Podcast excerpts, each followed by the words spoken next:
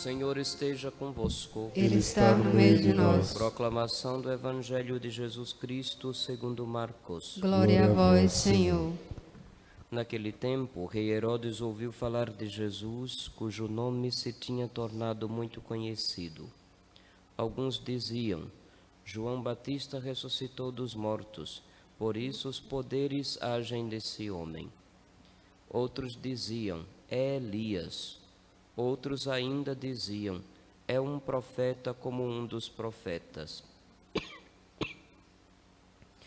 Ouvindo isso, Herodes disse: Ele é João Batista. Eu mandei cortar a cabeça dele, mas ele ressuscitou.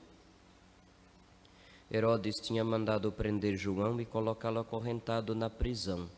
Fez isso por causa de Herodíades, mulher do seu irmão Filipe, com quem se tinha casado. João dizia a Herodes: Não te é permitido ficar com a mulher do teu irmão. Por isso Herodíades o odiava e queria matá-lo, mas não podia. Com efeito, Herodes tinha medo de João, pois sabia que ele era justo e santo e por isso o protegia. Gostava de ouvi-lo, embora ficasse embaraçado quando escutava. Finalmente chegou o dia oportuno. Era o aniversário de Herodes e ele fez um grande banquete para os grandes da corte. Os oficiais e os cidadãos importantes da Galileia. A filha de Herodíades entrou e dançou, agradando a Herodes e seus convidados. Então o rei disse à moça: Pede-me o que quiseres e eu te darei. E lhe jurou, dizendo: eu te darei qualquer coisa que me pedires, ainda que seja metade do meu reino. Ela saiu e perguntou à mãe: O que vou pedir? A mãe respondeu: A cabeça de João Batista. E, voltando depressa para junto do rei, pediu: Quero que me deis agora, num prato, a cabeça de João Batista.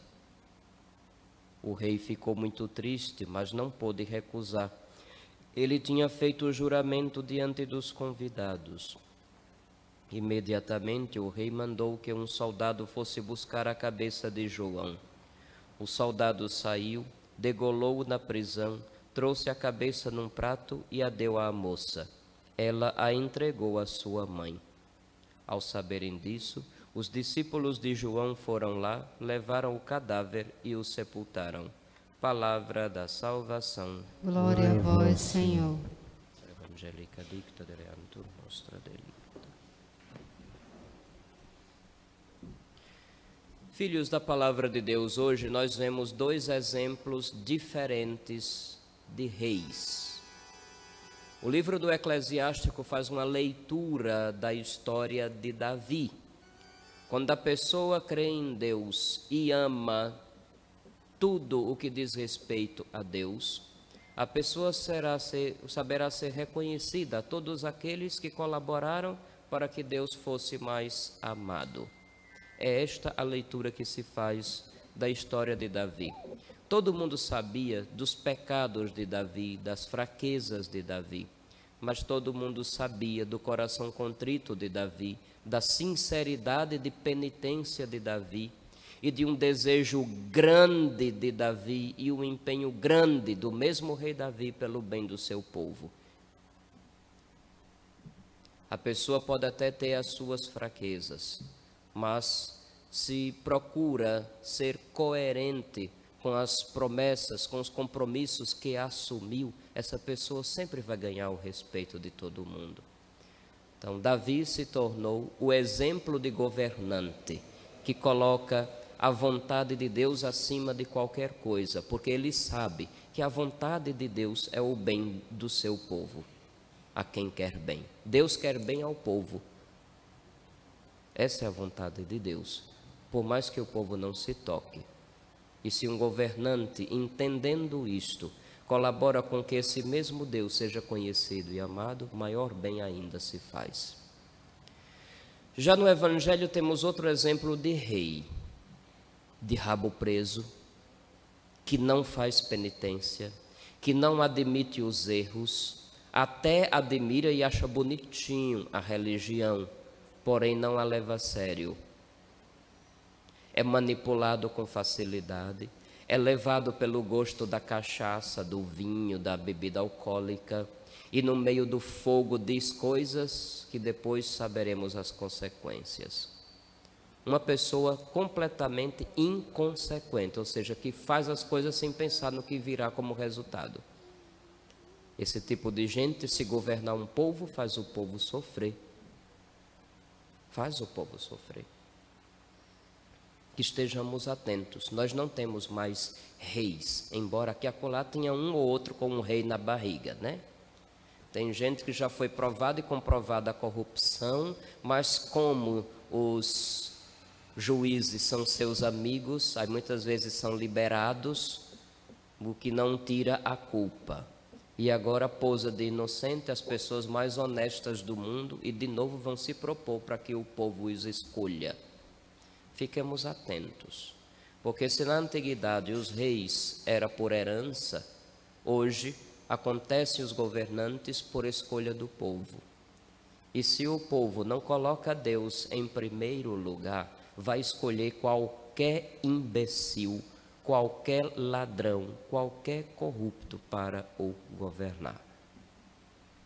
Fiquemos atentos. Busquemos na fé as luzes, as inspirações para que façamos as nossas escolhas. Hoje também, nessa primeira sexta-feira do mês de fevereiro, o Santo Padre o Papa Francisco pede que rezemos pelas religiosas,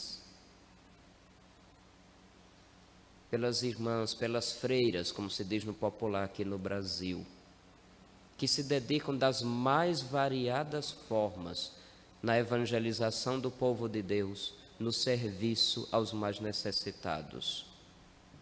Quantas irmãs nesse exato momento, pode estar se ocupando com certas coisas que praticamente nenhum de nós aqui teria coragem. Vocês já imaginaram?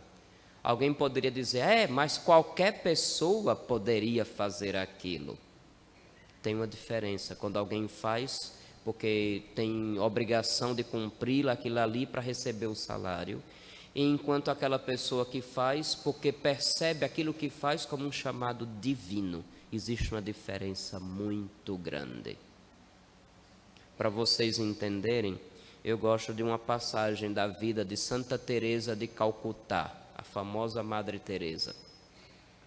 Quando ela começou a ser conhecida, como tudo quanto é repórter, jornalista, queria fazer alguma matéria alguma vez na vida sobre o trabalho de Madre Teresa.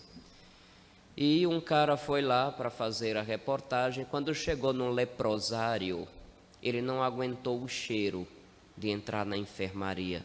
Ele ficou na porta, lá de longe, e com a câmera ele soube aproximar a cena que estava acontecendo lá no fundo. Madre Teresa estava trocando as bandagens, os, as gases, limpando as feridas de um leproso. com toda a paciência, com toda a serenidade do mundo. O cara estava olhando bem de pertinho pela câmera e teve uma hora que ele não aguentou e disse: Madre. Aí ela, hum. Eu disse: Eu não faria o que a senhora está fazendo nem por um milhão de dólares. Aí ela sorriu e disse: Nem eu. por um milhão de dólares.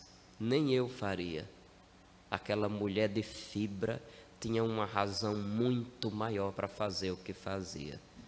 Se não for um amor grande a nosso Senhor, se não for uma esperança grande na eternidade que é o céu, que é Deus, nós nunca teremos capacidade de fazer certas coisas especialmente aquelas que exigem uma dedicação quase ao grau do heroísmo quando se trata de cuidar dos pobres.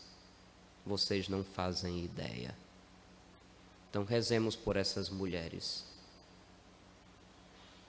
que muitas vezes nunca vão receber um salário à altura do esforço que fazem, que muitas vezes nem não vão receber nenhum título nem medalha por reconhecimento nem mesmo aplauso, e às vezes, muitas vezes até nem mesmo muito obrigado, irmã, valeu. Porém, por amor a nosso Senhor, pela esperança do céu e por amar aqueles que Deus ama, se dedicam sem desistir. Rezemos por elas, de coração. Na minha vida, na minha história, já passaram muitas religiosas em quem eu vi a face de Deus, muito mais do que muitos padres.